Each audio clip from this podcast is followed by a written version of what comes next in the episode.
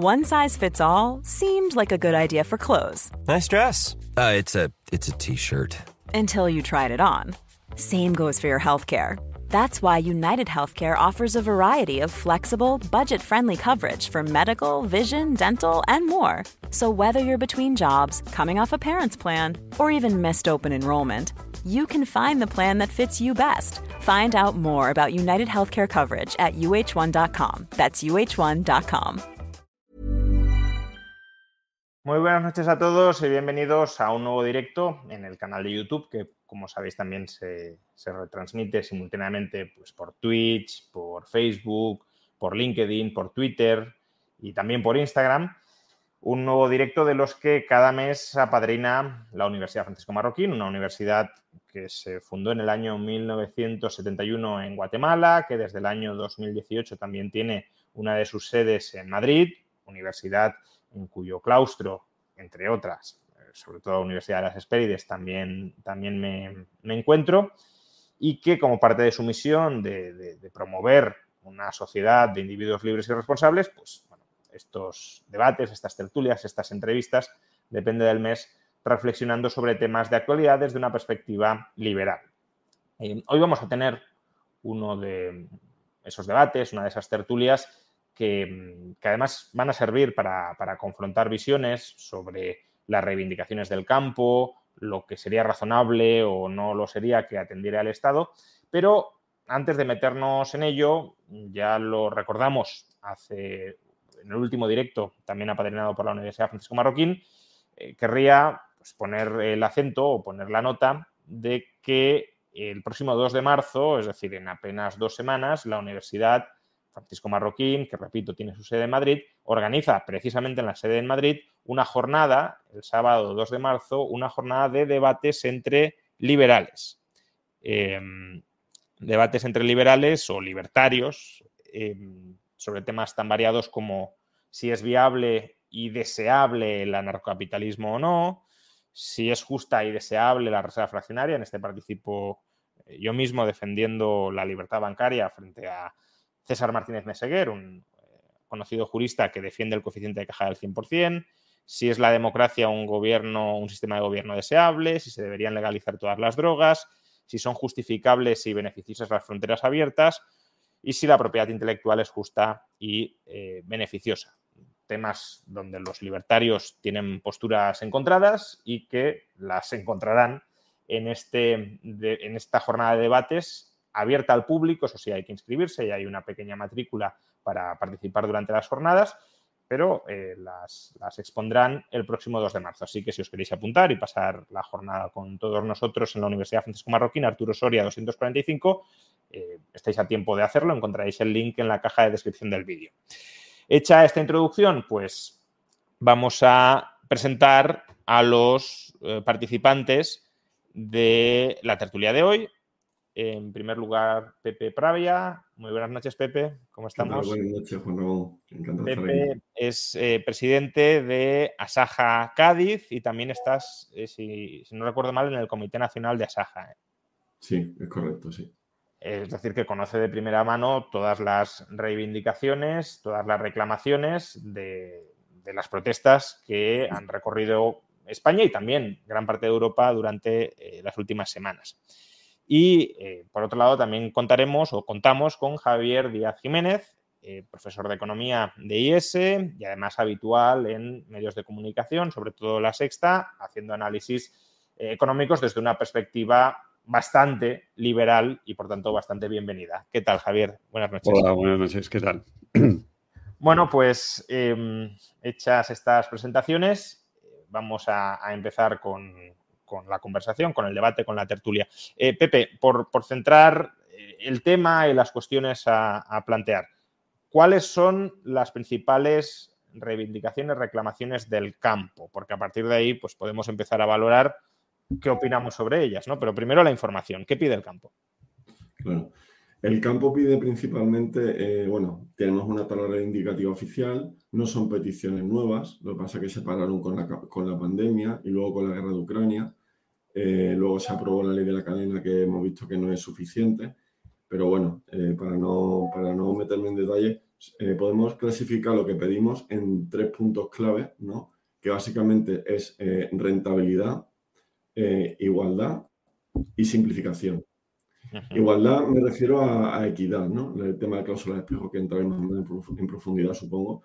el plan, con respecto a la, rentabilidad, el plan estratégico de la PAC, ¿no? Pues tiene un 0,34% del PIB europeo para el tema de la PAC y creemos que, bueno, que si se interviene, que si se interviene, eh, Javier se ríe, pero es verdad, Hombre, los porcentajes, los, claro, si haces el y, y un 0,000094% del PIB mundial, obviamente, ¿no? o sea que si sigues haciendo el, el, denominador grande, pues te va a quedar en nada, se te va a quedar en, en unos céntimos, ¿no? En realidad la PAC se queda el 30% del Como iba diciendo, son tres factores. 60 mil millones de euros, ¿no? Eso es el de lo que estamos hablando.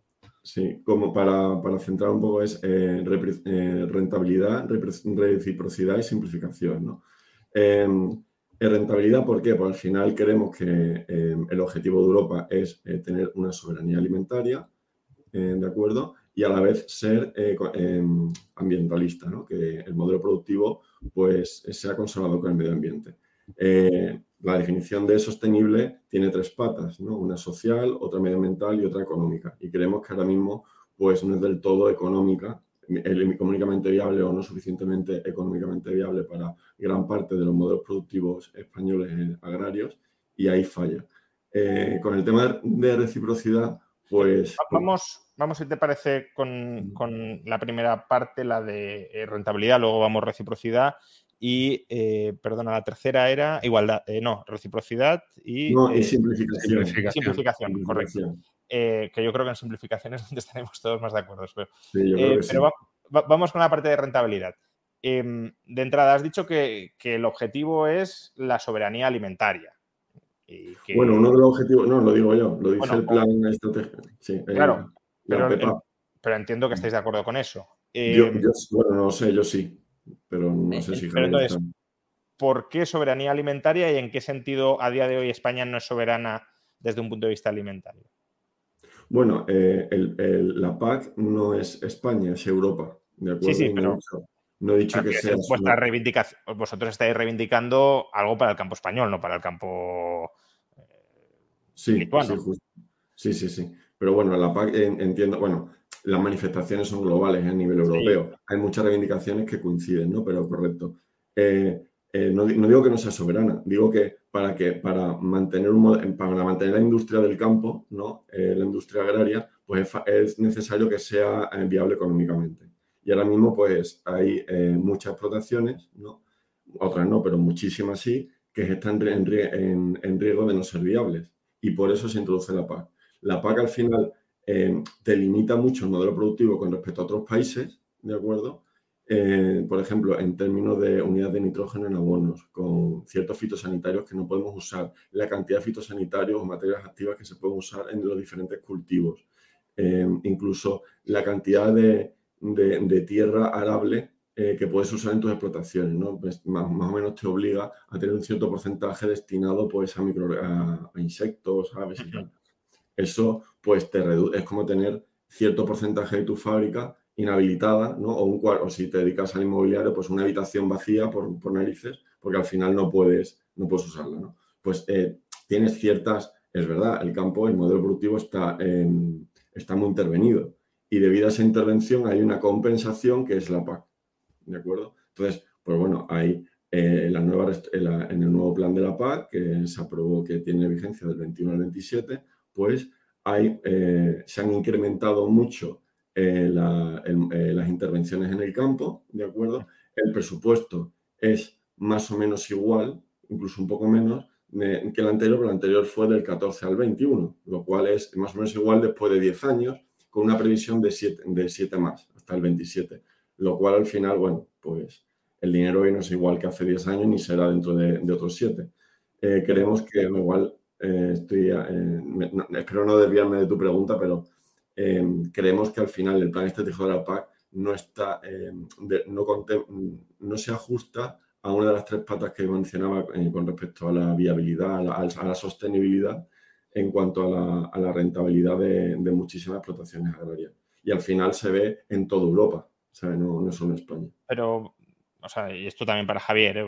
quiero decir, podéis, eh, porque a, mí me surge, primero, em, no se podría conseguir, o sea, una posibilidad sería mm, quitemos subsidios y quitemos restricciones. Esa posibilidad porque no se contempla.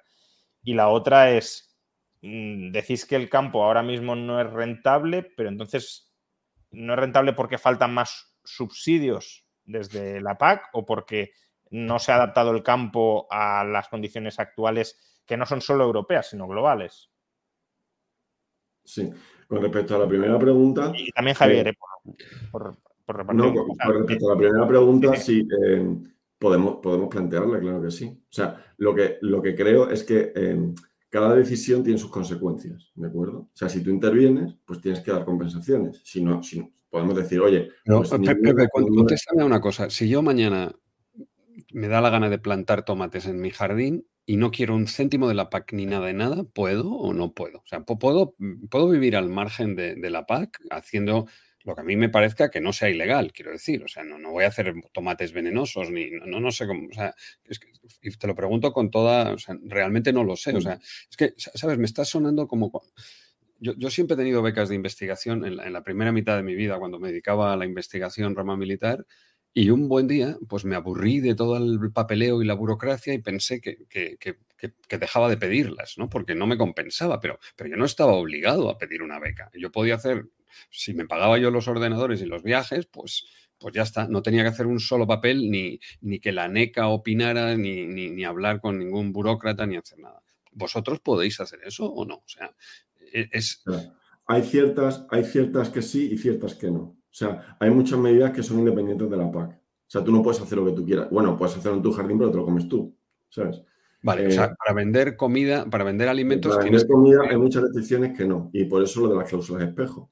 ¿de acuerdo? O sea, tú no puedes producir lo, que te dé la gana. Eh, perdón, igual la cláusula de espejo la gente no sabe lo que es. Es eh, el segundo punto que decía reciprocidad. O sea, si tú produces bajo unos estándares aquí en Europa, ¿vale? Eh, lo que se solicita o lo que se pide es que, oye, mira, si a mí me obligas a producir bajo cientos de estándares aquí en Europa, que lo que entre al menos mantenga esos estándares, ¿de acuerdo? ¿Por qué? Porque esos estándares se supone que son por seguridad alimentaria luego, vamos con eso porque es un melón muy interesante que abrir. Pero, eh, por ejemplo, mm. eh, una de, la, uno de, los, de las proposiciones que has planteado es si regulan y por tanto de alguna manera nos encorsetan, nos tienen que subsidiar, pero regulaciones a lo mejor no sé si tan agresivas, pero regulaciones las hay en Pero, pero Juan Ramón, o no. O sea, tú, tú, no, no, claro, claro. un regulado puedes entrar o, te puedes salir cuando te agobie la regulación. Es que, vamos a ver. y aparte que regulaciones las hay en todos podemos empezar desde los principios, o sea, porque nos vamos, Pepe nos está metiendo en, la madriguera del, lío, del detalle, ¿no? O sea, que al final, yo, siempre, esto es algo que me ha llamado mucho la atención y te lo voy a decir con cariño, Pepe, o sea, de verdad, sin ganas de, de nada. O sea, ¿por, qué hay una, ¿por, qué hay una, asociación de jóvenes agricultores que en realidad son jóvenes propietarios de tierras y no hay, y no hay una asociación de jóvenes profesores de universidad, de jóvenes taxistas, de jóvenes... Eh, y, la, respuesta, vamos, y, yo cuando, esto que me ha llamado mucho la atención, es, tío, es que cuando tú naces, mm, te suelta la cigüeña y tu padre es agricultor, ¡pum!, eres un joven agricultor. Y entonces eh, supongo que has heredado la tierra o no, sé, no sé qué ha pasado, pero, pero de repente tienes una asociación que hace de lobby por. Yo cuando nací, mi padre era ingeniero, no fui un joven ingeniero, hice, por cierto, hice reserva de plaza en industriales, me, afortunadamente traduje la memoria de, de, construcción de unos laboratorios de Kodak y me largué de ahí y me hice economista. Mi padre me dijo, ¿y eso qué es? Pero entonces, que, alguien me explique, o sea, explícame esto, antes de entrar en el detalle de la cláusula de espejo, los fondos sanitarios, ¿qué cosa es esto? ¿no? O sea, porque al final eh, en, este país hay dos cosas hereditarias, los borbones y los, y los agricultores, quiero decir, los propietarios de las tierras, ¿no? E, eso, son, eso es lo que es hereditario, ¿no? y, y, tienen un privilegio que se lo da como dice el escudo de, los, estuardos, Dios y mi derecho, ¿no? O sea, que esto, supongo que... Supongo que ya, ya he pillado la pregunta, Javier. Vale, perdón, perdón, ya siempre me pierde el exceso. Es que si no se va la hora, ¿no? No, mira, perdón. el tema de ASAJA, ¿vale? Antes era ASAGA y Jóvenes Agricultores, esa asociación de, eh, de agricultores jóvenes ganaderos. Se fusionaron y forma parte de la COE, ¿de acuerdo? Y dentro de la COE hay organizaciones como 200. O sea, no somos los únicos. Hay como 200 asociaciones. Hay asociación, la ASPE, Alianza de Sanidad Privada Española. Luego está la ACES, Asociación de Cadena Española de Supermercados. es lo de jóvenes, lo que, es lo de jóvenes lo que me... Lo que me no, lo, de jóvenes es no la asociación. Hace, hace, muchos años, ¿vale? Era ASAGA, con G, Asociación de, Agricultores Ganaderos y Jóvenes Agricultores. Se fusionaron y ahora es ASAJA, Asociación de, Agricultores y Jóvenes. O sea, Asociación de, Agricultores y Jóvenes Agricultores.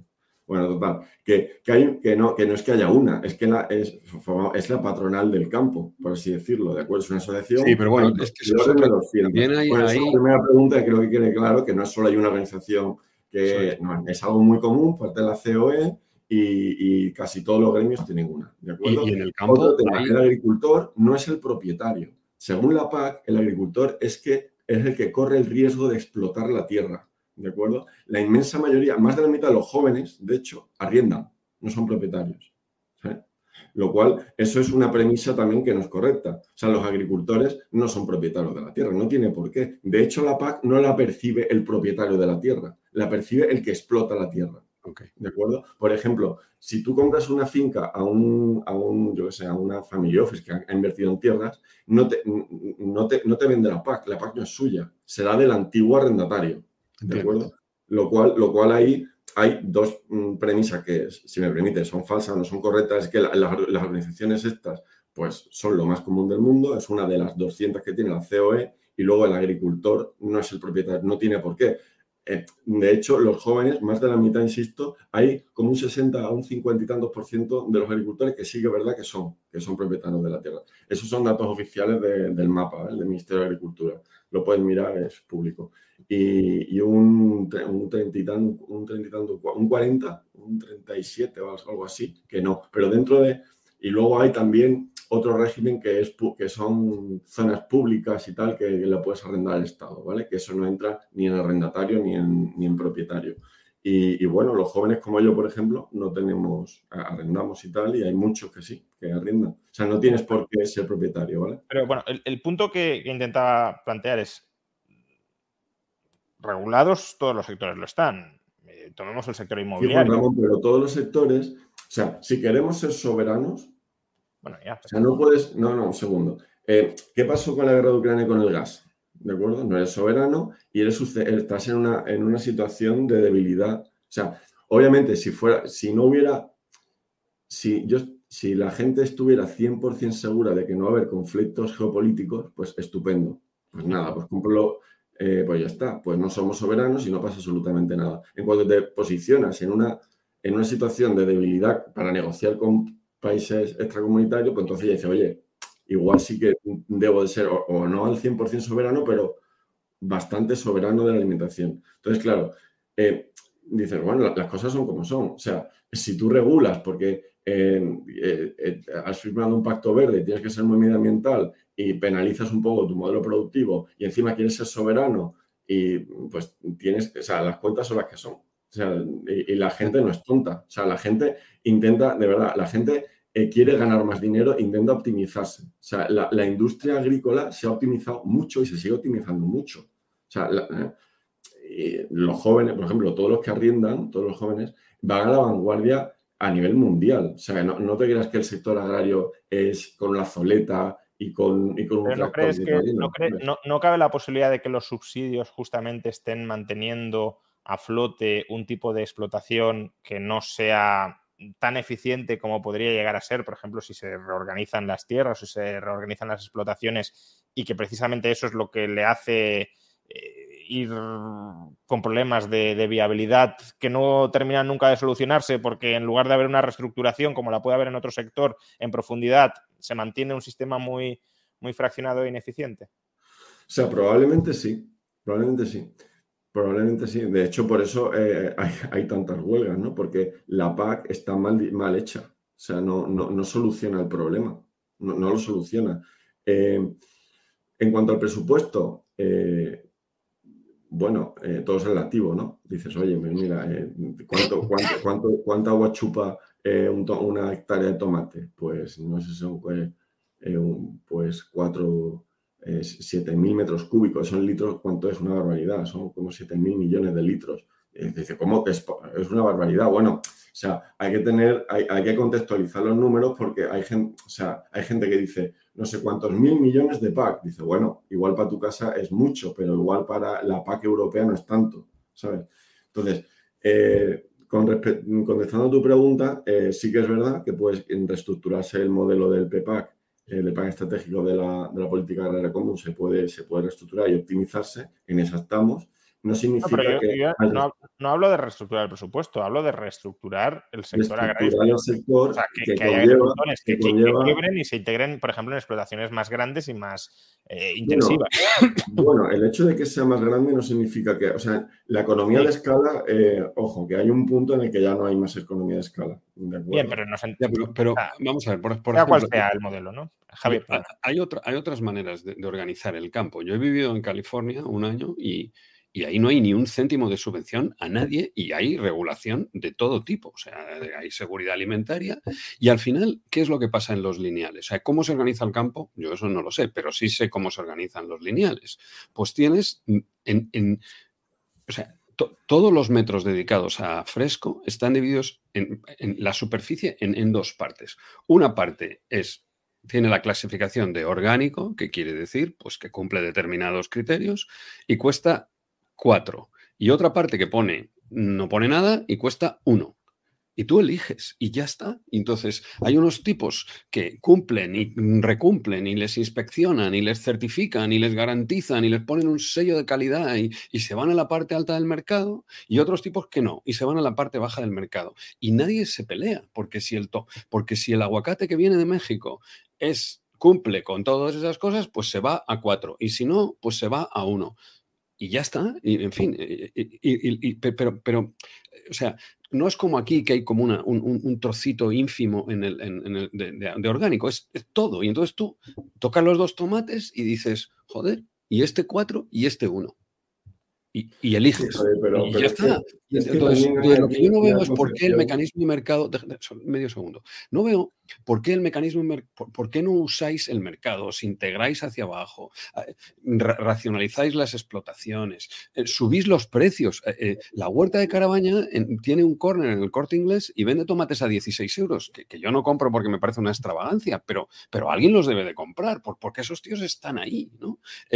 y, pues, supongo que cuestan eso, o, en fin, no, tengo ni idea de, ¿Por qué no vemos más de esto? O sea, ¿por qué yo no veo, por qué yo no veo una, como lo veo en el pescado, o sea, salmón salvaje, 30 pavos, salmón de criadero, 12. Bueno, compra tú el que tú quieras. Si quieres gastarte 30 pavos, tienes un salmón que, es trazable, que, alguien lo ha pescado, que no ha comido, vete tú a saber, y ya está. Y, eliges lo que te parezca. ¿Por qué no ¿Por qué, tú crees que, que, no pasa esto en el campo? Y tenemos que estar todo el día con, con esta bronca de me regulas mal, de no me regulas, me regulas, me desregulas. y me subsidias como consecuencia de la regulación. Sí, claro, me subsidias poco, mucho. Y entonces al final dices, jo, tío, realmente, realmente, eh, ¿qué, ¿qué pasaría si por supuesto que hay que garantizar la, seguridad alimentaria y por supuesto que puede haber categorías de, de, producción y maneras de producir y, ya está, ¿no? O sea, y, que el mercado funcione. O sea, porque al final parece como que estáis empeñados en competir con, con, lo peor de, cada casa, ¿no? Con, la calidad de abajo, en vez de iros hacia arriba y, convencerme que de verdad un plátano de Canarias es tan extraordinariamente eh, ferolítico que estoy feliz de pagar el triple o el cuádruple que, uno de Sierra Leona. O sea, bueno, pues mm. que eh, genial, haz, plátanos mejores y, véndelos, ¿no? O sea, o sea véndemelos, quiero decir. Vale. Bueno, el ejemplo de, de Estados Unidos eh, no es verdad. O sea, justo de hecho tuvimos a. California, o sea, te estoy hablando de California, porque cada estado es distinto y yo solo, yo de lo único, vamos, últimamente me pasé un curso en. California también, en California también. Y, vinieron unos, unos lobistas que cada uno una cosa justo a Sajacadi y nos dieron una hora de exposición. De hecho, nos invitaron a California, justo porque el clima de California es clima mediterráneo también, se parece mucho a nuestro. Entonces, eh, el presupuesto suyo creo que casi triplicaba la PAC.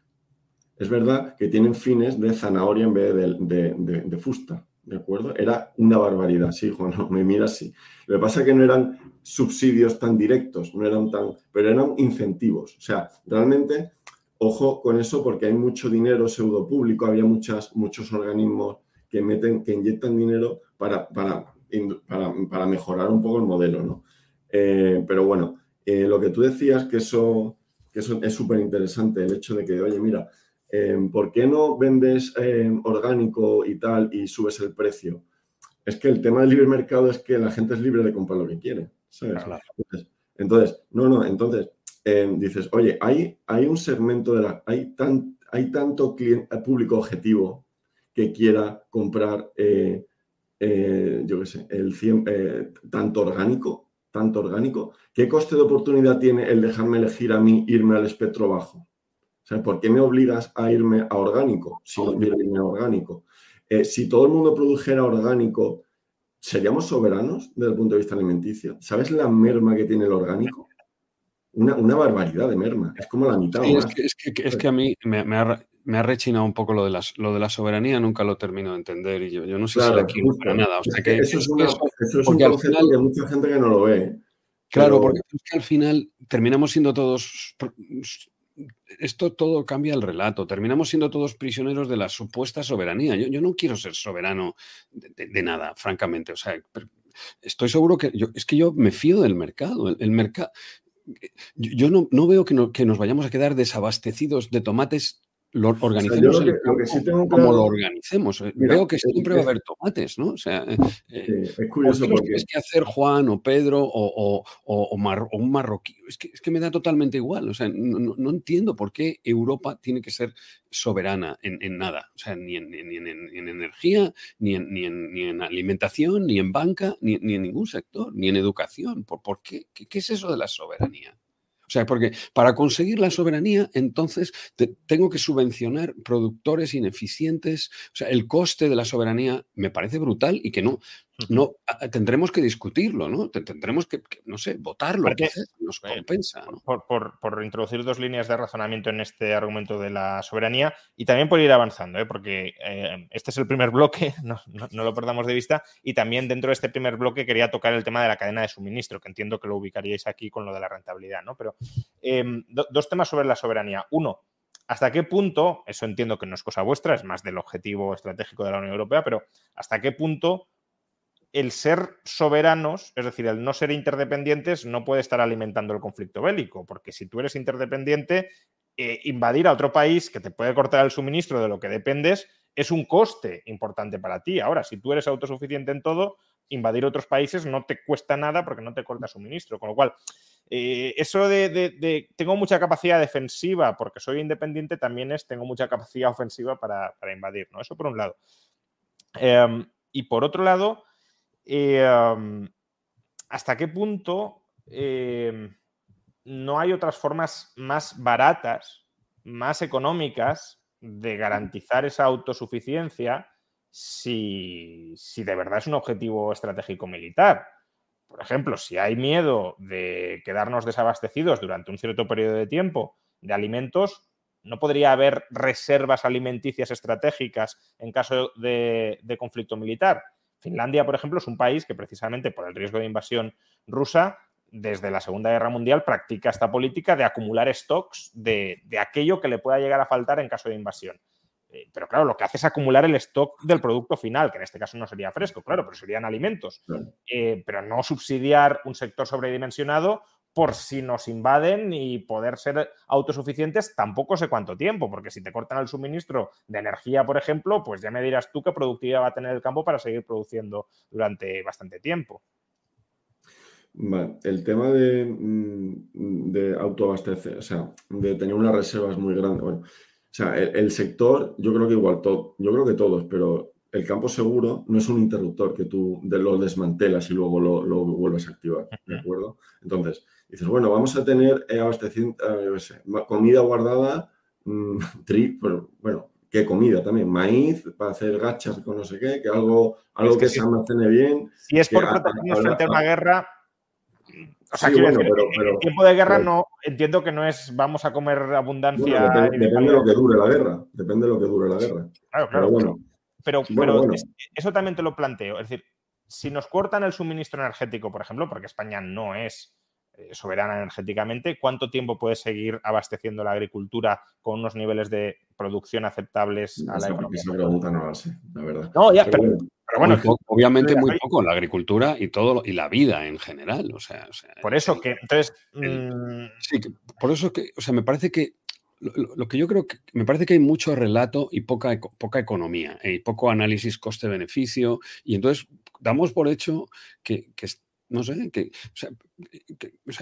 a mí me cuesta trabajo de verdad entender qué queréis. También estamos diciendo que el campo es igual y hay grandísimas explotaciones y, minifundios ultramínimos. Y, y obviamente todos, esos distintos productores de distintos tamaños de regadío, de secano, en, en, unas zonas más productivas, mm, cerca de las vegas de los ríos o arriba en las montañas o no sé dónde, claramente todos deben de tener mm, necesidades distintas, productividades diferentes, ventajas competitivas, sí o no. Algunos vienen de, una pésima PAC cuando subvencionaba la producción, que era un, que era un verdadero disparate económico, y, puede, que y puede que tengamos que, hacer una reconversión industrial o agrícola en este caso, o sea, una reconversión del campo y, convertirlo en un campo pues, pues que, que, no, que no esté a expensas de la, de, la subvención, ¿no? Que, no, que no viva de la subvención o que necesite la subvención, que necesite la intervención de la cadena, o, ¿no? que, que, que, que, necesite más y más y más regulación para, no sé, para, para ser rentable.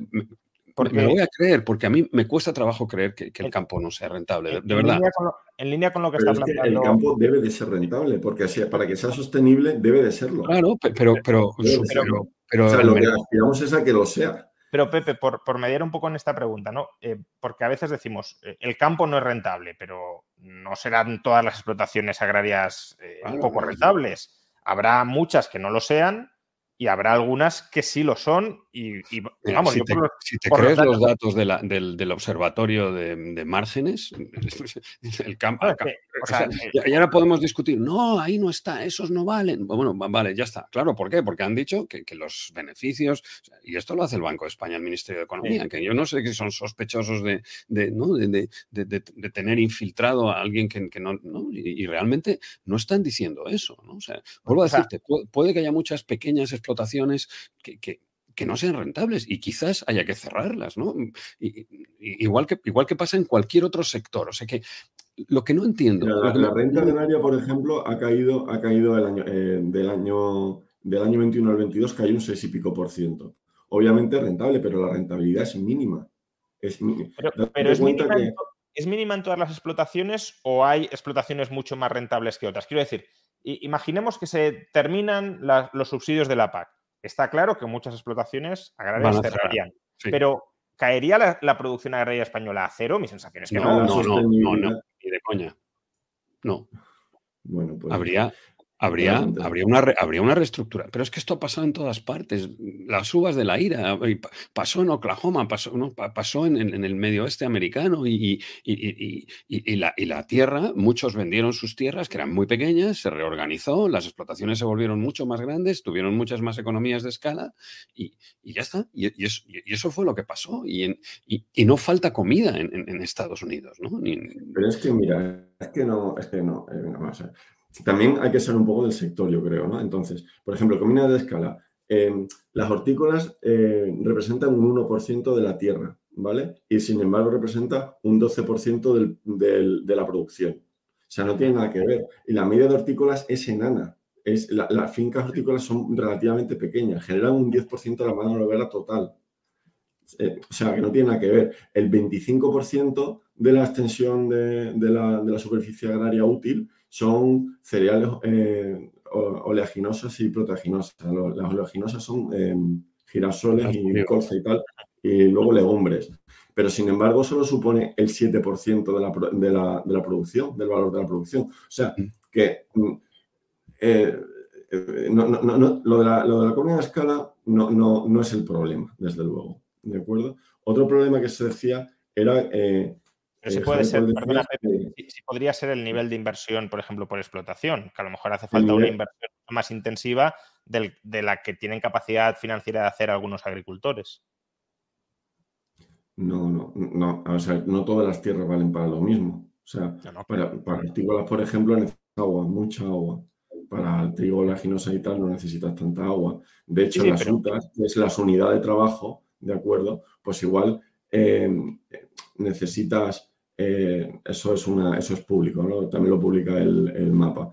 Eh, pues necesitas, yo qué sé, 100 hectáreas, no me acuerdo el número, pero un montón de hectáreas para que el, Ministerio de Agricultura diga, vale, pues una persona requiere 100 hectáreas, me lo invento, no, no, no, me acuerdo de cabeza, de, de, trigo para vivir, ¿de acuerdo? Y sin embargo, eh, cinco personas eh, necesitan una, una, plantación, una, por ejemplo, eh, una, plantación de, de, naranjos, por ejemplo, ¿vale? O una persona con una hectárea ya vive.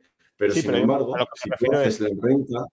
Sí, sí. O sea, lo que me refiero es el grado de inversión en capital por tierra eh, o sea, podrás tener explotaciones muy poco, con muy poca mecanización, con muy poca inversión en tecnología y otras que tengan mucho más. Y una modernización del campo no puede necesitar, no lo sé, eh, pregunto. No puede necesitar... Por ejemplo, eh, Juan Ramón, el, valor añadido neto, ¿vale? Si tú lo haces partido por el, el trabajo de cada persona, o sea, si tú asumes, por ejemplo, que cada persona trabaja en su propia finja, eh, su propia finca, finca en propiedad mm, y, le da para vivir, ¿de acuerdo? Por ejemplo, si yo me dedico al trigo, pues tengo 100. Si, si tú tienes, tienes, naranjo, pues tienes una. Si, si Javier tiene hortícola, pues tiene dos, ¿vale? Al final, incluyendo, entendiendo como renta, como el, patrimonio más tu trabajo, no pasa de 30.000 euros. No pasa de 30.000 euros. Por eso digo que a lo mejor lo que falta es eh, capacidad financiera para hacer esas inversiones bueno, pero las inversiones, pero ¿qué inversiones? No, o sea, no es cuestión de, inversiones, yo creo. Al final saturas la inversión. O sea, mm, mm, el, sector agrario está muy optimizado. ¿Tú, ¿Tú, qué te crees? Que, o sea, al final el agricultor, muchos agricultores, la inmensa mayoría, no tienen sus propias máquinas. Es totalmente ineficiente. Hay empresas externas de servicio que se engloban en, en el sector agrario que no tienen ni idea de agricultura y que trabajan, otros que sí, otros que solapan, dicen, bueno, yo tengo eh, una finquita de, que, la, he alquilado, pero mi core, o sea, mi negocio no es la agricultura, es trabajarle a los agricultores.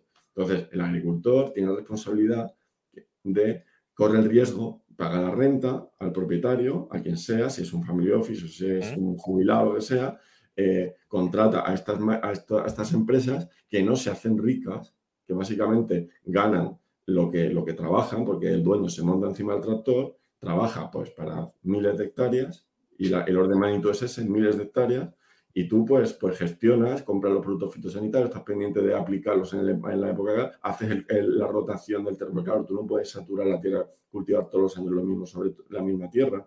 Eh, si tienes que arrendar y te dedicas a hortícola, pues todos los años te peleas con los, con los propietarios para, para, para intentar mm, arrendar mm, tierras que tengan un barbecho, es decir, un cultivo anterior propicio para tu nuevo cultivo, o sea que no es tan fácil, no es cuestión. No, no, es que no, ¿qué, es que la agricultura?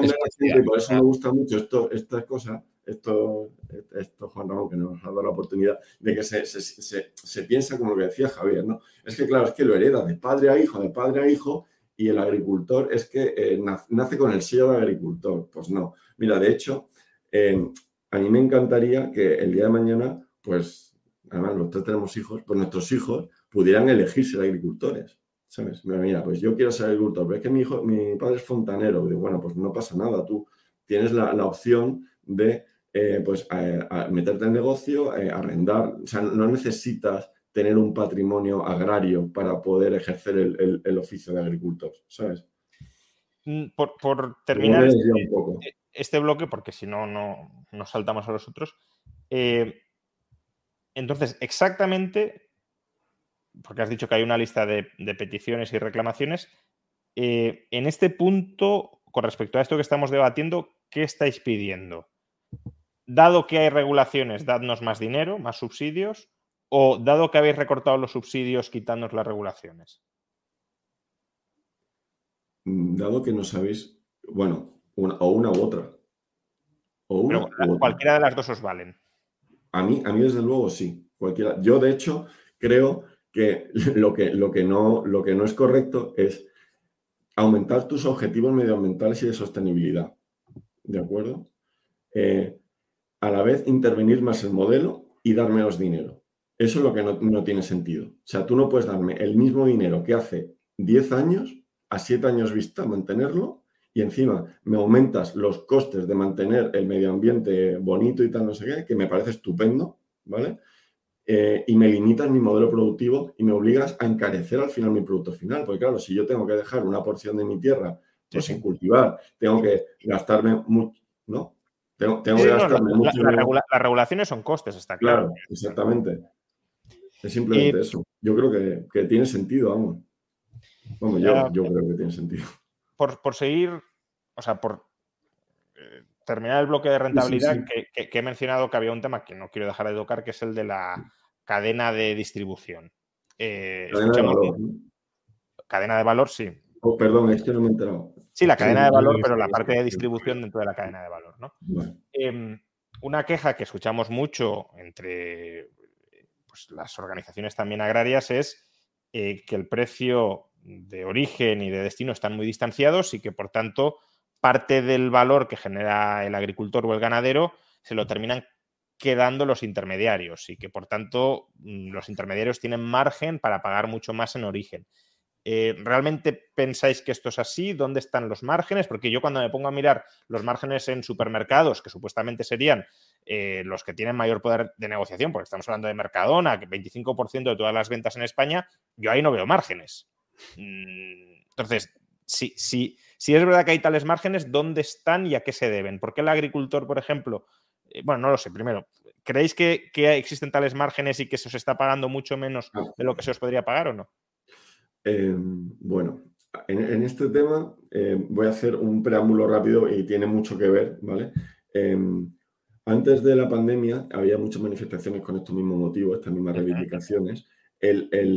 la petición no era esa. La petición, no, eh, la petición era no vender las pérdidas y viabilizar muchas explotaciones, ¿de acuerdo? Esa era la petición. Pero a pérdidas de quién? Pero es que, o sea, es que al final, dado que, dado que seguro que hay en, todos los cultivos, da igual en cuál, habrá productividades muy distintas según cuáles sean las, las explotaciones, el tamaño, la ubicación. Eh, ¿A quién tengo que garantizar que no, que no venda pérdidas? ¿A todo el mundo? ¿Al más torpe? O sea, tengo que. Eso es como dar un aprobado general en la clase. No, mira, nadie puede suspender. ¿no? Pues no, mira, no, y tú lo sabes porque has hecho el embanel. Y ese, el 5% más bajo de la clase va, a producir a pérdidas porque voy a cascar una C, ¿ok? Porque es más, o sea, obligatorio, ¿no? En, este. Sí, pero, pero estoy hablando, estoy hablando ¿a, quién, de. ¿a quién, le salvamos? O sea, ¿Y, cómo puede el Estado garantizar eso? si, usted, produce a pérdidas, cierre su explotación.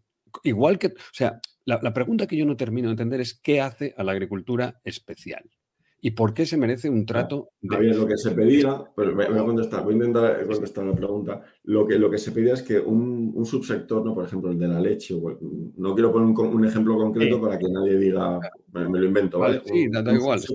Vende sistemáticamente a pérdidas por la coyuntura y por la intervención, ¿de acuerdo? Entonces dice, oye, mira, pues e, era, era la reivindicación, Javier. Bueno, se reivindicaba, oye, mira, no quiero vender a pérdidas. y lo, enlazo con el tema de la cadena. Y lo, lo que plantea Javier, y, y creo que es una duda razonable, es, por ejemplo, el de la leche, me da igual.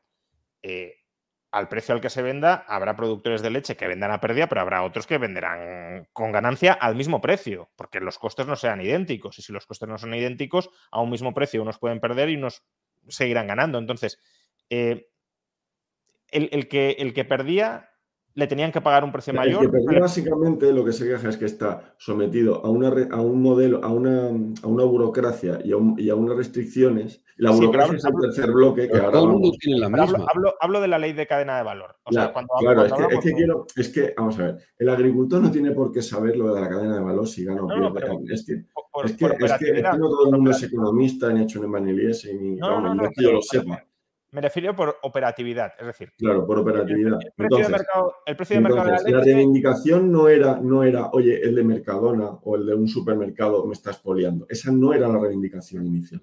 Era, oye, me estás controlando, me estás aumentando la carga burocrática, me estás aumentando los costes y yo, yo y mi vecino y el otro y el otro y el de la moto vendemos a pérdidas.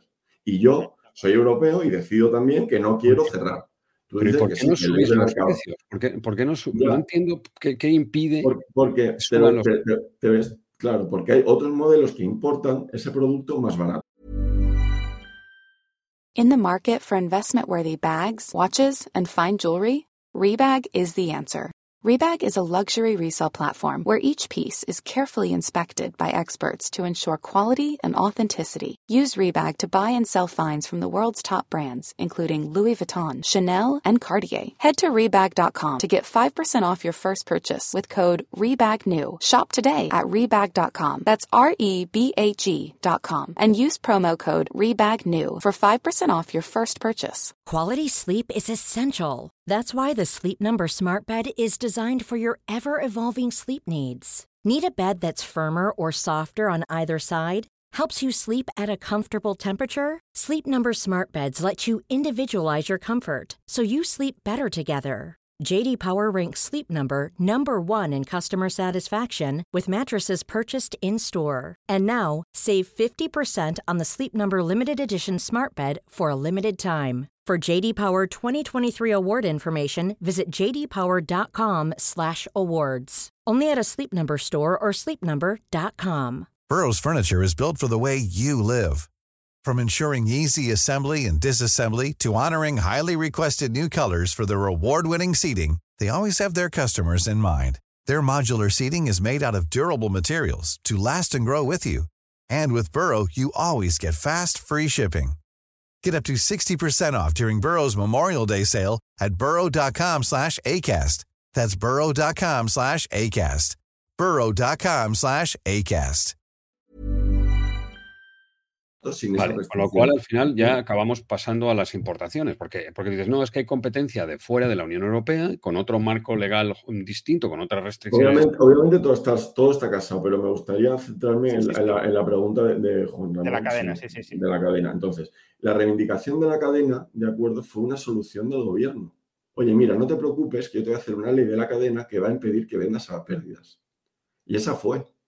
O sea, el, agricultor, pues yo desde luego no, no, tengo, no, no debo, no, me, sería muy osado decir, oye, mira, pues que otro modelo, otro negocio, otra industria me está expoliando, porque yo sé sus costes y sé absolutamente todo de esa industria y yo conozco que es que me está expoliando. O sea, eh, sería prácticamente decir que un oligopolio se convierte en un cártel. Dicen, oye, mira, pues que los supermercados no son oligopolios, son cárteles y se ponen de acuerdo y, nos expolian a los agricultores. Yo no soy tan osado, yo no digo eso. Entonces ahí la siguiente cosa es, ¿por qué no os integráis verticalmente todos hasta pero, abajo? Pero, es que según, mira, al final el monopolista, bueno, el monopolista de la cadena sois vosotros. O sea, pero yo no digo, o sea, lo de la cadena. porque el que, tiene la tierra o la, o la rienda o la explota, la, la, la, pone en valor, la, produce. O sea, es el, es el verdadero monopolista de la cadena y ese podía integrarse completamente al trabajo y terminar con, esta, con, este cuento, porque realmente es. Original, la idea original de que, de que de que el, que está por arriba de la cadena, ¿no? que en este caso, pues no sé si los transportistas, en los supermercados, ¿no? que hay cuatro o cinco muy grandes. No, ese es que está abajo, es el que está abajo. El que está pues arriba eres tú, el que está arriba es el agricultor. Arriba este del todo es el Vale, pues el que está arriba, vale, pues el que está abajo, que es el que el, el, de los, los, supermercados y tal, exponen al que está arriba. ¿no? Esa premisa yo, yo, vi tu vídeo, Juan Ramón, y, y, creo que, bueno, está claro, además son datos oficiales del mapa, o sea que que, no tiene por qué ser así. Yo no, yo, bueno, pues no será así, pero, pero es que esa no era la reivindicación. O sea, la reivindicación no era, oye, mira, eh, eh, interven este modelo de la cadena porque yo estoy convencido de que el supermercado de turno me está expoliando, me está usando de mí. Esa nunca fue la reivindicación. La reivindicación fue, oye, yo vendo a, pérdidas, yo eh, defiendo, defiendo que mm, mi, mi, industria en Europa, en España debe mantenerse, pues también soy europeo y puedo decidir, ¿vale? Y me estás interviniendo mi modelo, me estás aumentando el, la carga burocrática, me estás aumentando sin parar los costes, estoy hasta las narices y quiero que o me dejes en paz o me des una ayuda más grande. Porque esto, porque no puedo, no, no puedo vivir de, mi industria, de mi negocio y no quiero dejar de hacerlo. Pues claro, dices, oye, pues que, pues que, se, pues que se dedique a, enseñar. Dice, bueno, pues, pues no quiero, prefiero, eh, pues prefiero que me desregulen. No, pero es que no puedo. Bueno, pues, o sea, también, o sea, el agricultor europeo también es europeo. también puede decidir.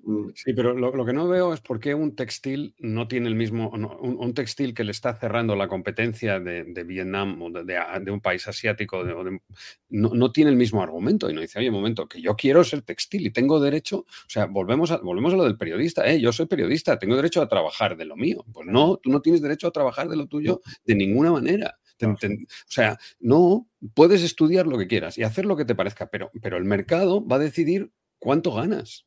Yo creo que al final todo reside en la soberanía alimentaria. Dice, bueno, eh, no, no, crees en la soberanía alimentaria, no sé si Juan Ramón cree, yo desde luego sí creo que es bueno tener cierta soberanía alimentaria y si desmantelas el sector de la leche, luego volverlo a retomar, te aseguro que es, es que, mira, yo, al sector de la, yo, al sector de la, leche y, no, quiero decir, bueno, ahora voy a poner otro ejemplo a ver si ahora la gente de la leche me va. Sí, pues el sector del, cerdo, ¿sabes? Sí, pues es que, eh, mira, pues es que da igual. Antes, sobre esto, José Hermosilla Carrasco, dado que ha, puesto un superchat, lo voy a leer y además encaja con lo que estáis planteando. Dice, lo que hace a la agricultura especial es que produce un bien estratégico. Lo mismo pasa con la dependencia alemana del gas o la falta de armas contra la amenaza rusa. Pero bueno, también podríamos decir que eso mismo pasa con el gas que importamos. Justo, le ha puesto ese ejemplo, lo del gas, que salió en un momento delicado. Mira, déjame que ponga un ejemplo muy fácil. En, en el pueblo, nosotros Chris tiene una, cuadra reformada en, una aldea ínfima en Asturias. Antes todo el mundo tenía vacas porque estaban subvencionadas. ¿Sabes lo que tiene todo el mundo? Un agroturismo. ¿Por qué? Porque está subvencionado y en el pueblo no queda una sola vaca y, los, y, están todos encantados. O sea, quiero decir, estaban contentos antes con las vacas que las tenían cuando les, se las subvencionaban y eran rentables y ahora no hay vacas y hay agroturismos. ¿Por qué? Porque ahora lo que les subvencionan es el agroturismo.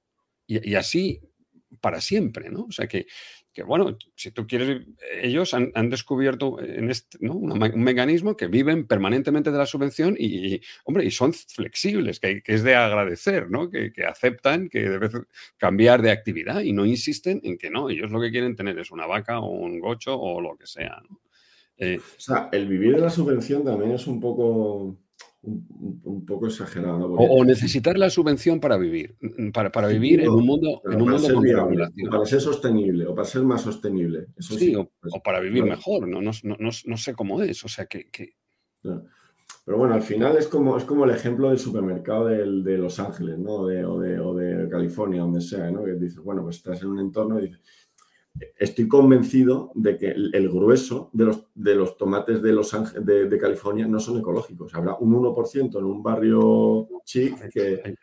bueno, okay, bueno, yo también he estado en... No, no, era un barrio chic y, pues, pero por ejemplo, pues, tienes cadenas de supermercados, en todo, Whole Foods solo vende cosas orgánicas, ¿no? Y, sí, pero Whole Foods, ¿qué porcentaje, qué porcentaje pues, de, comida? Es una buena pregunta, no sé la respuesta, pero, pero yo tampoco. Pero digo que seguro que el core de, la alimentación eh, americana, seguro que pues no será una mínima parte. O sea, el, mayor productor, el... mayor productor de maíz es, es, es, o sea, el, el, 90%, el 90 de la almendra viene de California también. O sea, y no es orgánico. O sea, eh, tienen transgénicos.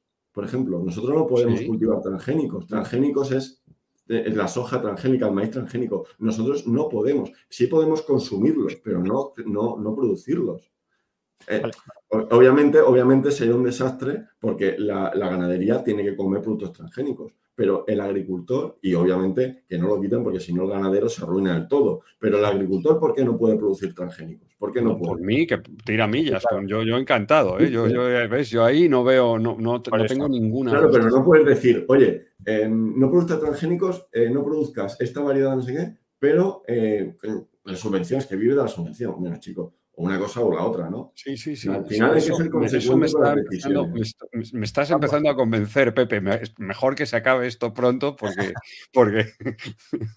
Vamos a pasar al, siguiente bloque. Yo, personalmente, como conclusión propia, no, que no digo que sea la vuestra, ¿eh? pero digo, yo ahí lo que defendería es fuera regulaciones, fuera subsidios, y si hay una necesidad geopolítica de tener reservas alimenticias, busquemos la forma más barata de conseguirlas, pero, no... También, Juan Ramón, hay aquí un tema medioambiental que no, nos olvidemos. O sea, el tema del pacto verde, del medio ambiente y el calentamiento global, eso es un tema muy popular. No digo populista, ¿eh? digo popular. O sea, que la gente está muy concienciada y bueno, y hay que tenerlo en cuenta. Bueno, pues está muy concienciada que pague lo que va. no, pero no está tan concienciada porque si no, ah, el, sello, el sello europeo se valoraría. Dice, no, es que, por ejemplo, en, los, en los, documentos oficiales del Pacto Verde o de la Agenda 2030, tal, dice, no, la gente, no, la Agenda 2030 no, porque es la, la Unión. Eh, Naciones Unidas, ¿no? el Pacto Verde, por ejemplo, la estrategia del, eh, campo a la mesa o de la granja a la mesa o mm. la biodiversidad y tal. Sí, sí, del campo a la mesa. es que los europeos quieren esto. Dice, bueno, pues si quiere que lo paguen. si pusieran el sellito de, europea, pues que paguen el doble. Sí, sí, sí.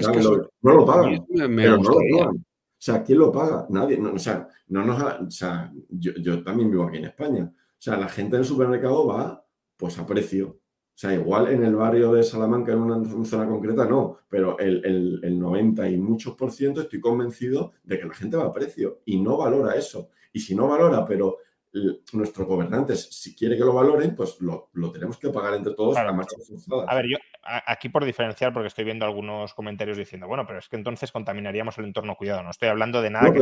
Yo, no, digo que no sea correcto. Yo no digo que no sea correcto eso, ¿eh? que yo es que no leo los comentarios. No, no, no, pero, espera, a lo que decía yo, yo no estoy a favor de quitar nada que genere externalidades negativas para que generar la no, y hay que gestionar, hay que gestionar un recurso común, que, que, tenemos que gestionarlo, que no es, que no es vuestro. El agua no es, no es de los agricultores. Mm, lo siento. no, no es, y, al, agua, y al agua podíamos empezar a ponerle su precio, ¿no? Su precio de verdad. y a lo mejor tendríamos que multiplicarla por. tú no sabes que el agua, no sabes que los agricultores pagan un concepto cuál es el coste de oportunidad de ese agua. ¿no? Pero, ¿tú no sabes que el agua tiene un concepto que se llama canon y tarifa? Que sí, sí, absolutamente subvencionado y absolutamente y, que, que, hace que plantemos aguacates en, Málaga sin ningún fundamento. o sea, no, o sea, eh, claro que sí, y, eso se va, y, eso es un recurso común que tenemos que gestionar. ¿no? O sea, que, es de todos, ¿no? y no es de los agricultores. Mira, lo que pasa es que al final em, de, cosas muy puntuales hacer la norma y sacar conclusiones tampoco es bueno. Mira, el agua normalmente se gestiona por comunidades de regantes, ¿de acuerdo? Las comunidades de regantes pagan canon y tarifa, que es un coste fijo por el consumo del agua. Y aparte, el variable de lo que consumas, pero por el hecho de poder consumir, pagas, lo cual no es... la, pregunta es cuánto, eso, bueno, pero, igual que, pero, pero igual que todos los recursos. Sobre, esto, por ejemplo, ahora que en Cataluña hay sequía y hay restricciones de mm. agua, ¿ahí se sube el precio del agua para todo el mundo o no? No, por ejemplo, mira, aquí hablo de la zona de calle, ¿vale? Hay un 25% de dotación normal para uso agrario. ¿De acuerdo? Siempre prima y, puede haber incluso, por ejemplo, en Sevilla no se puede regar, no, no hay arroz, nada de arroz. Ya es el segundo año consecutivo que no hay nada de arroz. ¿De acuerdo? Y ese agricultor, pues, pues aguanta, ¿de acuerdo? Se aguanta y ya está. Primero hay que beber. O sea, hay orden de prioridad, por supuesto que sí. hay como racionamiento de cantidades, pero no hay ajuste vía precio. No es que digamos, oye, subimos el agua, eh, los consumidores domésticos pagan más, pero tienen agua sin ningún tipo de restricción. A ese nivel de liberalismo yo no, no, no hemos llegado. yo creo que esto no funciona así. Creo que eso es lo que decía Javier, que hay precio del agua, pero que no es un precio que esté adaptándose continuamente a oferta y demanda, sino que eh, el político dice, vamos a destinar esta porción del agua a estos usos y esta otra porción a estos otros usos. Y si hay una sobredemanda a este precio que he fijado, pues racionamos y menos para aquí y menos para allá, en lugar de que sea... cuando hay un exceso, bueno, cuando hay un exceso, no es gratis. No, no, sí, pero no puede ser reversible en ambos sentidos. No estoy diciendo que solo sea para subirlo. por ejemplo, en el año 2011 se, se, inundó toda mi zona de aquí, o hay muchas inundaciones, y no es que diga, oye, mira, pues ahora gratis. Pues no, pues sigues pagando. Claro, pero que, cuando hay restricciones. Lo que te quiero decir, pero ese berenjenal yo creo que se escapa un poco a, a las. De hecho, una de, las, de, las, reivindicaciones es un plan hidrológico nacional que se lleva pidiendo hace mucho. Eso es uno de los. Pues claro, es que si tú tienes muchos recursos que no están conectados, pues hay unas ineficiencias brutales. A lo mejor si el agua tuviera un precio, también sabríamos mejor cuál es el coste-beneficio de ese plan hidrológico nacional porque podríamos hacer ciertos, ciertas estimaciones de... lo más rentable es invertir en eso, porque, mm, por ejemplo, el aguacate que decía, bueno, la mayoría está... Igual habrá pinchazos ilegales que no lo sé, ¿vale? Pero la mayoría de los cultivos de riego, sobre todo, son legales, la, la mayoría, ¿de acuerdo? Entonces, pues deja una renta brutal pero brutal. La gente gana mucho dinero con las aguas. Es verdad, da una, una, cantidad de mano de obra enorme. La mitad de todo eso vuelve a impuestos. Impuestos sociales, IRPF, Seguro Social. O sea, que ojo que el agua crea mucha riqueza y esa riqueza retorna al Estado en, forma de impuestos. O sea, que, que, también hay que mirarlo todo, ¿sabes? Bueno, vamos, vamos avanzando porque si no... Eh, quiero decir, son tres bloques, no, no quiero extenderlo más de hora y media y hemos consumido una hora solo en el primero. Eh, segundo bloque, que creo que además es donde estaremos más en desacuerdo, en el tercero es donde hay más, más acuerdo y más, eh, por tanto, menos que hablar quizá. Em, reclamáis eh, equidad regulatoria con las importaciones de terceros países, pero ¿en qué sentido no existe equidad regulatoria? Quiero decir, productos que estén restringidos en Europa porque sean perjudiciales para la salud, ¿están autorizados legalmente que entren productos que, eh, vamos, productos agrarios que hayan utilizado esos productos fitosanitarios prohibidos en Europa? Eh, no. O sea, no, tú no puedes usar. Claro, si te he entendido bien, Juan Ramón, tú no puedes usar. o sea, si hay un producto fitosanitario concreto que es ilegal en Europa, ¿de acuerdo? Porque es perjudicial para la salud, tú no puedes usarlo para producir eh, eh, ese producto, esa materia activa, por ejemplo, ese producto fitosanitario, no puedes usarlo en otro país, producir lo que sea, importarlo. entonces, ¿cuál es la inequidad regulatoria? Porque si ya está prohibido en... O sea, si está prohibido producir dentro con ese producto y está prohibido importar bueno, de fuera... Uno de los... Primero que, además, o sea, te metes en internet, pones eh, fraude de frontera, no sé qué, productos eh, agrarios importados, eh, Hay mil, o sea, eso no se está controlando, eso va a empezar. Y eso es un problema gordo, que no se controla. Es un problema, de, control del cumplimiento de la ley. Justo, justo. Ya, ¿vale? Luego, en temas de, de medio ambiente, ¿de acuerdo? O sea, la Agenda 2030 famosa, de acuerdo, que tiene 17 objetivos y la, y la mayoría no son del medio ambiente. El primero la pobreza, el segundo el hambre, luego la igualdad, luego la educación, que me parecen estupendos, ¿de? Pero lo que decía Javier de externalidades, o sea, a mí no, o sea, si yo soy muy conservador eh, a la de, a la de producir, ¿de acuerdo? Y produzco teniendo en cuenta el impacto medioambiental que yo, que yo hago, eh, también es, justo que los países terceros tengan esa conciencia. Porque imagine, no, vale. Depende, yo diría que depende. Vale, imagínate, vale, pues imagínate que yo digo, bueno, pues es que soy eh, un extremo, ¿de acuerdo? Así se entienden muy bien los ejemplos. Es que soy tan, tan, eh, tan es, que, eh, es que produzco casi nada porque el, 80% son mermas y, y solo me, me, enfoco a secuestrar carbono, no sé qué. ¿De acuerdo? O sea, el calentamiento, el, efecto invernadero, gas efecto invernadero es algo global. O sea, si yo soy aquí el más papita que el papa y el vecino pues dice, ah, estupendo, pues este no, no cría tomates, pues me harto yo de criar tomates, eh, soy cero em, em, eh, conservado con el medio ambiente, eh, efecto em, externalidad, pues toda la que quieras, ¿no? Pues contamino lo que, lo que sea, tal cual y los, y los importo a Europa, no solo con esos productos fitosanitarios perjudiciales para la salud, que también, sino también con esa externalidad de cargarme medio ambiente que yo intento no cargarme. o sea, que hay dos, dos, externalidades ahí. Si, si, te refieres a externalidades globales, puedo llegar a, comprar el argumento. Sí, me refería a eso, me refería Pero claro, también hay externalidades locales que a lo mejor aquí prohibimos porque queremos que nuestro entorno local esté muy verde y esté muy bonito. Y Marruecos dice, pues a mí me da igual si esto es un desastre.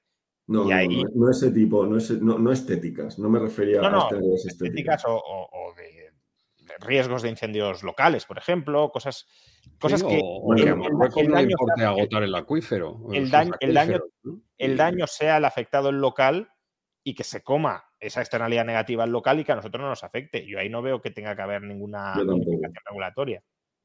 Yo tampoco. Ah, vale, entonces solo referís a eh, incrementar el control para que se cumplan efectivamente las prohibiciones a ambos lados, eso tiene sentido. O sea, una cuestión es, esa regulación debería existir, pero si existe, obviamente... Eh, Juan Ramón, si me permite, al final son estándares de calidad, ¿no? Dice, bueno, calidad bajo diversos puntos de vista. Primero, el medio ambiente, ¿vale? Pues si yo cumplo ese estándar de calidad con el medio ambiente, pues tú también. Eh, y con la salud humana. Pero, eso se puede, otra vez, con eso mismo, se puede hacer vía regulación, que es muy difícil porque tienes que hacer inspecciones en origen y no sé qué más. O lo puedes hacer vía precio, con el sello de calidad. Yo es que creo que, el sello tendría, que valer más. Y no, sé, es que el problema, el problema es que al final cada uno eh, eh, tiene la voluntad que tiene, ¿no? O sea, yo no puedo forzar a la gente, al 100% de los europeos que valoren eso. O sea, igual lo valoran de boquilla, pero, pero, puedes, pero, pero, yo creo que deberíamos irnos acostumbrando, ¿no? O sea, ahora mismo, por ejemplo, pues las, las fresas... hablando con un amigo y, me dijo que era utópico, pero yo, yo creo que sería pero, Ya, pero, pero, bueno, obviamente este problema es muy complicado y la solución no va a ser sencilla, o sea, es una solución múltiple y, y de largo plazo y, que, habría, y tendríamos que tener un plan, ¿no? O sea, un plan de, cómo debería ser la agricultura europea en, en 2030, en 2040, en 2050 y probablemente en ese plan deberíamos de, uno de los objetivos debería de ser que, el campo fuera sostenible. O sea, ya está. O sea, no, puede ser que, el campo tenga que ser permanentemente subvencionado, forever and ever, eternamente. Ese plan, pero no lo veo. el campo ofrece... Pero, pero espera, eh, déjame, déjame un mm. segundo. Por ejemplo, las fresas españolas en Alemania desde la visita de, los, de la comisión y tal, y en la polémica con el agua de Doñana, tienen mala prensa. Y en algunos sitios y algunos consumidores conscientes con el este dicen, no, yo no quiero fresas españolas. Porque, aunque sean más baratas, me da igual. ¿Por qué? Porque son fresas eh, destructoras, de, mm, manchadas con sangre de flamenco, ¿ok? No sé, entonces yo no quiero pagar eso, ¿no? Y, ya está. Y, eso, eso que, puede, no sé si pasa o no y cuánto pasa, da igual, pero, pero podría pasar, ¿no? Y, eh, ¿por, qué, ¿Por qué no eh, no. En, vez, de, llenar de, tractores las carreteras, hacéis una campaña de, concienciación, de educación, de, donde, realmente, donde realmente si es, que, si es que probablemente tenéis muy buenas razones, ¿no? Donde, donde los consumidores entiendan que, que lo verde es caro y, estén dispuestos a pagarlo, ¿no? O sea, estemos, ¿no? Es así y ya está. Y, y, lo, vamos a pagar y vosotros lo, vais a... Pues no, no, pero no veo, comprendes, veo una... eso no lo veo por ningún sitio. esa, prensa, esa prensa es algo súper puntual, de acuerdo, en Alemania yo creo que... Eh, eh, eso yo creo que no es representativo. Un caso muy concreto de, una, noticia de que en el sí, pero, eso lleva, eso lleva así toda la vida y ahora se ha regulado y ya está. Pero bueno, yendo a eso, el, vamos a ver. ¿Quién es el, beneficiario de, que, de, que la agricultura sea sostenible desde el punto de vista medioambiental? ¿Quién es el beneficiario de eso? Todos, todo el mundo. Todos, los europeos, que son los que toman la decisión, ¿de acuerdo? Sí, Porque y, el planeta también. ¿crees, que, ¿crees, que, la gente, la gente, para que dé el paso de empezar a pagar más por el sello europeo, eso es gratis? Pues por supuesto que no, las marcas valen mucho dinero. O sea, eh, obviamente no es gratis. O sea, que Coca-Cola no sé lo que. en el balance, la marca Coca-Cola no sé ni lo que valdrá, pero bueno, una barbaridad. O sea, eso lo tenemos que pagar nosotros. Eso lo tenemos que pagar nosotros. Pues yo creo que no. Lo, no, lo tenemos que pagar todos. pues exacto, exacto. Hay que pero, pero lo, tienen que, lo tenemos que pagar, los consumidores. Y ese, coste, y, ese coste, y ese coste tiene que pagarlo todos. Eso se llama subvención. No, ayuda o, no, porque tú ahora estás diciendo que lo pagan los que consumen y los que no consumen. No, lo, pueden pagar los contribuyentes o lo pueden pagar los usuarios, los consumidores. yo no tengo esa oportunidad de, producir como yo quiera o como el vecino produce y, importa o exporta y nosotros importamos, que es no siendo em, buenos con el medio ambiente, no siendo conservadores, no siendo adecuadamente correctos con el medio ambiente. Esa opción yo no la tengo. Yo no la tengo. A mí se me impone. Pero, pero, un segundo, un segundo. Déjame, déjame que ponga otro. Mira, el consumidor final pague más porque, claro, es que en Europa mm, eh, producimos mucho mejor y tal, y hay que promocionarlo. Bueno, déjame, déjame que te ponga otro ejemplo. El otro día, el otro día fui a Mercadona y compré unas, unos arándanos, ¿no? Y ah, yo no, normalmente no compro en, en Mercadona. Llegué a casa y a los dos minutos me dijo Chris, oye, estos arándanos son de Perú. Y dije, pues sí, vamos, vamos, yo lo había leído, ya lo había visto y dije, ya verás, ya verás cuánto van a durar los arándanos de Perú en esta casa, ¿no? Dijo, estos, arándanos, no, no, no, no, no. ¿no? Y yo quiero arándanos de Huelva, de Perú, ¿no? Vete tú a saber lo que han hecho con los arándanos. O sea que, que y, claro, y, bueno, pues, pues ahora resulta, pues he encontrado en el mercado de maravillas un tío que vende cajas de arándanos a 15 pavos, en vez de a 25, que es cuando las compras en las, en las de 125 gramos, ¿no? Y, y la de Mercadona costaba 12 o 10 o 9, ¿no? Y, y rápidamente, o sea, no sé, o sea, tú, tú te dan una, un bote de, un bote de para que convenza al resto de, de la, de la No, pero lo que quiero decirte es que... El que, lo de la PAC se lo damos no, pero, a para no, que convenza a, a, que todo el mundo pague más. Quiero decirte que, que, que piensas, o sea, vamos, yo lo veo en mi casa, pero que obviamente no será representativo. No, no es representativo, Javier. Somos o sea, megapijos, o sea, lo que tú, todo lo que quieras, pero, pero la gente es consciente, o sea, yo, yo creo que infra, infra valoráis el poder del mercado para discriminar precios, para discriminar calidades, para, ¿no? O sea, y algunos lo hacen muy bien. Los espárragos de Navarra, ¿no? O sea, ¿tú qué quieres? Los piñones chinos, pues, pues todo el mundo sabe que, que, que, que, no tienen ni nada que comparar con los piñones de Valladolid. y cuestan... Yo, yo creo que he entendido tu punto. O sea, al final los productos europeos están sellados. Otra cosa es que estén mejor o peor, pero bueno, tú sabes cuando un producto es europeo, igual que si es de Perú, tal, ¿vale? Si todo el mundo valorase positivamente que un producto es europeo, ¿de acuerdo? Pagaría más, ¿de acuerdo? Entonces, eh, claro, pagaría más. Entonces, el supermercado, pues diría, coño, pues esta gente paga más, pues compro más, compro más. Entonces, el producto, el, el, el productor eh, es, eh, europeo y español en concreto, que es lo que a mí me, me interesa, pues obviamente cobraría más. Pero no es verdad, pero no es verdad. Es un commodity. O sea, la realidad es que el, el, el es práctico. Es, es, la, es, la, realidad. Ya, la pero realidad es un commodity porque, no queréis, no... porque no queréis di diferenciarlo, porque, porque no estáis sí, dedicando si europeo, recursos ¿cómo lo vamos a diferenciar? a, a diferenciar el producto de, de, de, verdad. O sea, mira, Reino de Navarra, el sello Reino de Navarra, los, los navarros lo hacen muy bien, le ponen a sus espárragos, a sus pimientos del piquillo, a sus no sé qué cosas. ¡Pum! Esto es de Navarra, amigo. Y por lo tanto, te va a costar el doble que otro que vete tú a saber de dónde es, ¿no? Y, y ellos han invertido en eso. Yo, yo no sé quién paga. Yo, yo, los del vino, los saber, del vino eh, o sea, final, lo hacen. Bueno, o sea, los, los, del vino lo hacen. Hay, hay, hay vino de granel, no sé cómo llamarte, hay vino, hay, vino, hay, hay todo tipo de, de calidades. ¿Por qué eso que funciona perfectamente. Yo creo que el vino, para empezar, el vino no es un sector agrario, ¿vale? Ya, entras ya, en, ya, pero, pero. Es verdad que, es bueno, verdad pues, que la FAO sí lo, sí lo contempla y en, y en los, en los exchanges, o sea, en la, la balanza comercial sí que entra como, como producto agrario, bueno, pero yo no considero de hecho olvidemos eso, pues, los espárragos de Navarra, ya está, déjame, que eso seguro que bueno, es. Los espárragos de Navarra, pues ya tiene su, su marketing, ya está en el tarrito. Eso, no sé es que eso es, es que eso ya. es lo que le da valor. Es, bueno, es pero, ya, pero entonces entramos en lo de la cadena de valor, ¿no? Entonces dices, bueno, pues mira, pues, o sea, yo que no creo, sinceramente no, no sé cómo funciona la empresa de los espárragos de Navarra ni tal, no sé cuál, pero no creo que hay, o sea, no creo que ese sea eh, algo, mmm,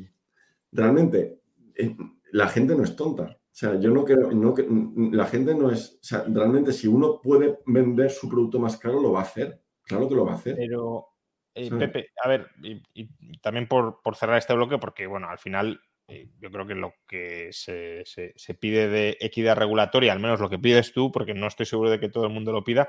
Bueno, déjame hacerte una pregunta antes de hacer esta consideración. Momento, momento. ¿Qué has dicho de equidad regulatoria que, que no, no, todo el mundo No, que digo que lo, la equidad regulatoria que pides tú o que te he escuchado aquí me parece bastante razonable en general. Eh, pero un matiz. Pero también, pedís, pedimos. también pedís, por ejemplo, equidad regulatoria en temas sociales, laborales o todo eso no. O sea, eso sería hasta complicado hasta en Europa. ¿De acuerdo? Eso sí, sería complicado hasta en Europa. Entonces, yo creo que eso es. Eh, mira, una cosa que sí creo ¿vale? Y esto, eh, eh, por ejemplo, que no se respeten los derechos humanos, ¿de acuerdo? Dice, oye, mira... Mmm, ¿Pero qué significa? No, dirá, pero es que eso pasa en otros sectores. Bueno, pues mal hecho. ¿sabes? ¿Pero qué significa no respetar derechos pues, humanos? Pues sí, por ejemplo, eh, importar productos agrarios eh, produ producidos para, por ejemplo, con, con, con, con, trabajos infantiles que no, o sea, lo que es, lo que, es que no se si, en un si el estándar de calidad eh, normal, clase media, con, agua potable, con, con todo lo, que dice la, famosa Agenda 2030, ¿no? Pues no hay hambre, no hay necesidad, tal cual tiene educación, pues por lo que sea, pues el coste de vida es menor allí que aquí, pues, pues chicos, eso no es faltar a los derechos humanos, ¿de acuerdo? Lo que sí es verdad es que al final, pues, pues en países de Sudamérica, que, cuyas explotaciones pues son bajo para niños y mujeres en condiciones que no respetan los derechos humanos. Eso creo que no que debería de controlarse, por supuesto. Vale, bueno, es otro debate, pero por, cerrar este, em, este bloque, no sé si he entendido bien el razonamiento de, em, o si es así, te pido la opinión. Por un lado, estamos diciendo que la gente se preocupa por el medio ambiente y que por tanto quiere regulaciones garantistas con el medio ambiente y que eh, además todo eso hay que pagarlo a través de subvenciones porque impone costes extraordinarios a los agricultores, pero por otro lado que esa misma gente cuando le pides que pague como consumidor por ello no está dispuesta a pagar. Entonces, ¿realmente lo valora o dice que lo valora pero a la hora de la verdad no lo valora? Yo creo, yo creo que dice que lo valora, pero a la hora de verdad no lo valora, si no lo pagaría. A la hora de pagar, ¿no? Claro. Que es a la hora de la verdad. He dicho he dicho. A la, hora de... la hora de la verdad, a la hora de pagar, que es la hora de la verdad. entonces, si, realmente no lo valoran, hay que imponerlo. Eso es otro debate. O sea, yo ahí no entro y no, voy no creo que deba entrar, de acuerdo como presidenta. Pero, pero bueno, eh, es la verdad. O sea, al final, de acuerdo, yo veo estupendo que mm, pagar por, por esa externalidad, como, como decís vosotros, concepto económico, eh, de contaminar de no, o, de no, de no contaminar, pero como ciudadano, o sea, no como agricultor. O sea, yo no tengo por qué, o sea, ¿por qué, ¿por qué no salimos todos a trompel y solo salen los agricultores? Porque ellos están asumiendo un coste añadido mm, por esas políticas que nos, que nos beneficiamos todos no yo especialmente por ser agricultor me beneficio, pero sí que estoy pagando un extra eh, para esas políticas. No sé si, si, me explico. Sí, sí. Sí, pero, ok, bueno, eh, eh, sí, pero al, final lo, que es lo que es lo que es sin duda. No, pero me, queda un poco porque, porque al final los agricultores, o sea, el que utiliza el, el campo el campo no es solo el campo, el campo no es solo tu, hectárea que, que, es tuya o que, que, tú arriendas, ¿no? Y tienes derecho a, usar sus frutos, porque es, es, el, es el, acuífero que, que vete tú a saber de dónde viene y a dónde va y que, viene de la montaña, que, tiene otro propietario. O sea, hay un recurso común ahí y luego hay un, vertido de, los, de, los, de los fitosanitarios, de los, de los, de los purines, yo, yo qué sé, de, todas las cosas que usáis y que, terminan, en los ríos y terminan en los mares y el mar menor está como está y, ¿no? y, eso... Eso, es, eh, eso lo tenéis que pagar. Lo tenéis que pagar. La contaminación del mar menor me parece. Lo tenéis que pagar vosotros.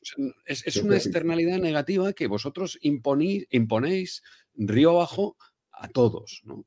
Y, ahí, pues, pues que, la comida, si al final, vuelvo a decirte, la, solución es que la comida sea más cara, o sea, que, esa externa, que esa lo que pretende la regulación es internalizaros una parte de la regulación, el pacto verde, en fin, y, el, y reducir la contaminación y reducir los vertidos y todo, y todo lo demás, y es es mantener el manto freático y el mosaico y toda esa historia. ¿no?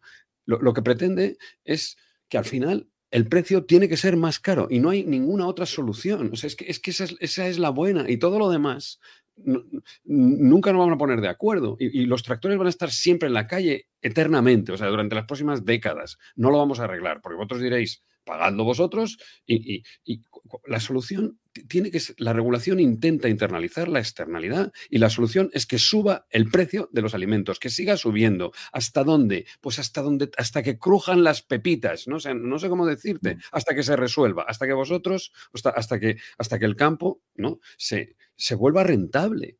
Se tiene que volver rentable, pero no por subvenciones no por subvenciones a cambio de, regulación, a, cambio de, No, e, eso, es un pésimo negocio. Yo no quiero eso. Yo quiero un campo que sea respetuoso con el medio ambiente, que, haga una utilización racional de los recursos comunes, que no contamine y que no genere, no genere externalidades negativas y, que los precios de la comida sean los que tengan que ser.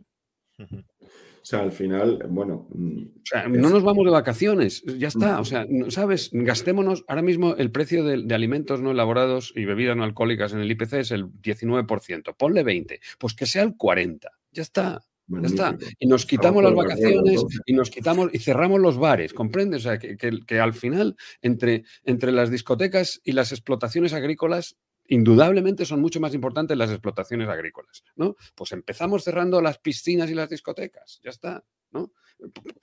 Pero, pero, pero este camino de la subvención y de la disputa permanente no veo dónde acaba, ¿comprendes? No, no, no, no veo cómo se puede cerrar y terminar de resolver.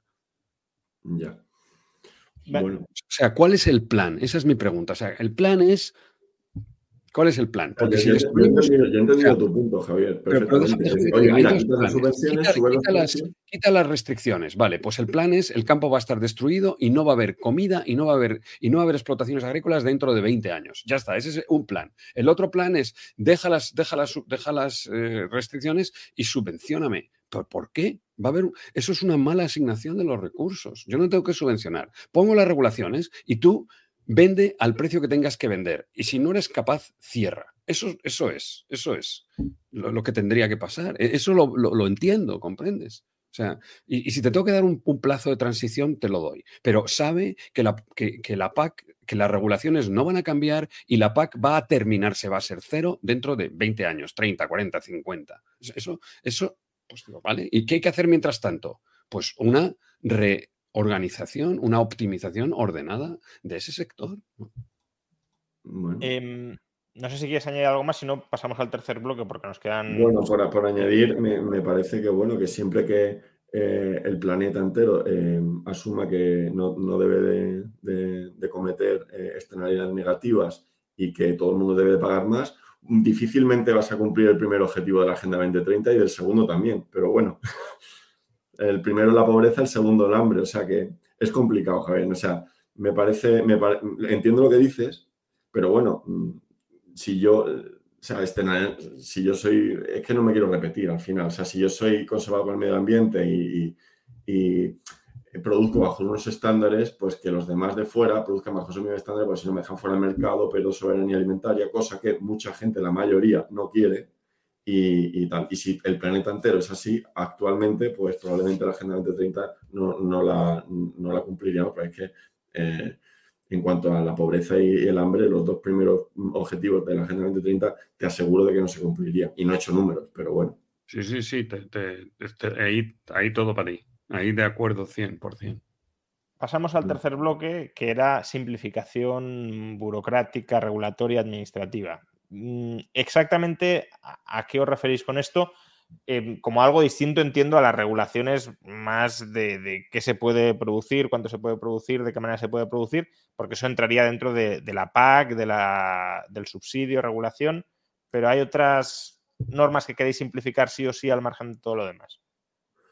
Sí, bueno, la regulación es, totalmente asfixiante. Lo que decía antes Javier, de que antes para pedir una beca te eh, era, era, un horror, pues esto yo no, no, conocía, no conozco la regulación que sufriste, pero la que sufro yo es, es, eh, te aburren. O sea, tienes que, cada paso que tienes que hacer en tu explotación tienes que anotarlo. Mm, pretenden que lo anotemos en un cuaderno digital, que la palabra digital encima es un poco perversa porque nadie va a encontrar la digitalización. Es que bajo ese cuaderno digital han metido una carga burocrática brutal y dices, no, es que vas contra la digitalización. No, voy contra el aumento burocrático que has puesto al, nuevo cuaderno, ¿sabes? Que cada 15 días, ahora la han ampliado un mes, pero antes era cada 15 días. Tienes que dar cada paso, tienes que decir cuándo siegas, cuándo dejas de segar, qué unidades de qué cantidad de agua y cuándo la aplicas a tu cultivo. Si tienes eh, riego automático, pues tal, tienes que parcelar el ganado y cambiarlo de, de parcela mm, cada no sé cuántos días y anotarlo. Eh, tienes un 100% de monitoreo eh, vía satélite, un 100%, tienes que hacer eh, fotos geolocalizadas preventivas, porque claro, como te monitorean un 100%, pues es un horror. Y eso yo creo que aquí estamos todos de acuerdo que esa carga burocrática sube costes. ¿Cuál es el propósito al menos oficial de todas estas regulaciones? Es decir, los burócratas cómo las justifican. Pues no se quieren controlar el campo español. Habrá que preguntárselo a ellos. Yo le pregunté, de hecho, luego en, toda regulación hay un motivo oficial y luego puede haber un motivo oculto real. Quieren evitar la picaresca, quieren, quieren, quieren controlar el, quieren controlar el campo. Sí, el control del campo, supongo. Quieren sí. control. Sí. O sea, lo, que me hacían a mí era un control del gasto, pero obsesivo, minucioso, repetitivo y, exasperante. O sea, eso es lo que era, que es lo mismo que... Sí, totalmente. Pero es un control para certificar la calidad, para certificar que se cumple la regulación de otro tipo. Eh, decir... O sea, al final es un. Es, es un pellizco, eh, y aquí vamos a entrar otra vez en dinámica. Es un pellizco, es que es un pellizco a la PAC. Dice, oye, mira, tú me das una, ayuda, una. A mí no me gusta llamarla ayuda, me gusta llamarla compensación. Me das una compensación por todo lo que tengo que hacer, pero es que te voy a, te voy a aumentar un, poquito más los gastos para que me la des. Lo cual el margen es aún más pequeño. ¿De acuerdo?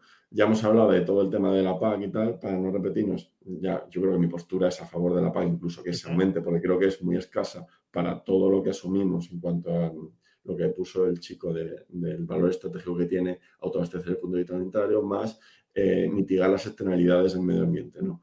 Eh, incluso que eh, para el 2050 hay un objetivo de emisión cero, emisión neta de, carbono cero. Ya para el 2030, un 55% total. Que e, es eso, o sea, para mí es eso, es, un control mm, absurdo, totalmente absurdo, injustificado, eh, incluso te, te, aburre encima. Mm, en más, de, más del 40%, lo tengo por ahí apuntado, o sea, casi la mitad de la gente tiene más de 65 años, los, responsables de las explotaciones.